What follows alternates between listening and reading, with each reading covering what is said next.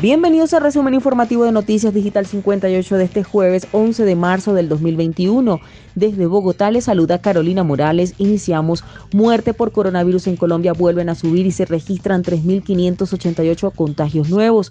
Bogotá y Antioquia donde más se reportaron casos recientes de COVID-19. Por su parte, el Ministerio de Salud indicó que del total de 2.285.960 casos de COVID-19 en Colombia, hay 30.343 casos activos. En Bogotá se registraron 685, en Antioquia 518, en Valle del Cauca 265, en Santa Marta 248 son los lugares con más casos recientes. Según cifras de la Universidad John Hopkins, Colombia está en el puesto número 11 de los países con más casos, por debajo de Estados Unidos, India, Brasil, Reino Unido, Rusia, Francia, España, Italia, Turquía y Alemania. Ocupa además el puesto número 12 en el número de muertes en el mundo. Y continuando con más información, hacemos en materia de seguridad a través de digital58.com.be. Nueva balacera en Bogotá. Hay dos muertos y un herido en la calle 17 con carrera 5. El intercambio de disparos se habría dado en medio de un atraco. El lugar se mantiene acordonado por la policía. Una nueva balacera en Bogotá sucedió hacia las 4 y 35 de la tarde en la calle 17 con carrera 5. El intercambio de disparos habría tenido lugar luego de un intento de robo. El informe preliminar registra dos muertos y un herido. A través de redes sociales, testigos de lo sucedido registraron cómo los policías trasladaban a los heridos. Este hecho se presenta apenas 24 horas después de que se presentaran dos balaceras en Bogotá que dejaron al patrullero Edwin Caro muerto al norte de la ciudad, así como a otras dos personas.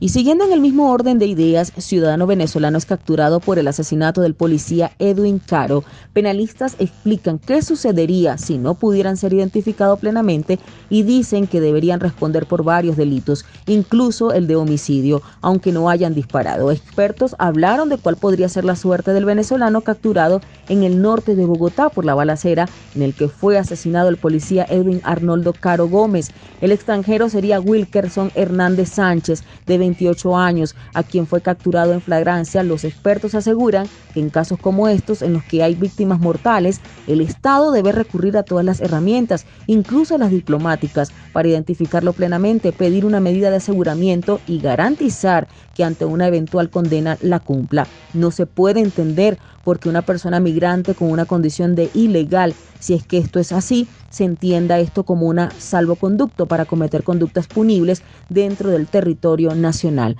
La Fiscalía, si bien también tiene algún inconveniente en lo que tiene que ver con la identificación de esta persona para poder formular imputación de cargos a través de la Cancillería o medios diplomáticos, puede lograr esa identificación para que, por supuesto, se vincule a un proceso penal. Así lo explicó el penalista Diego Andrés Suárez.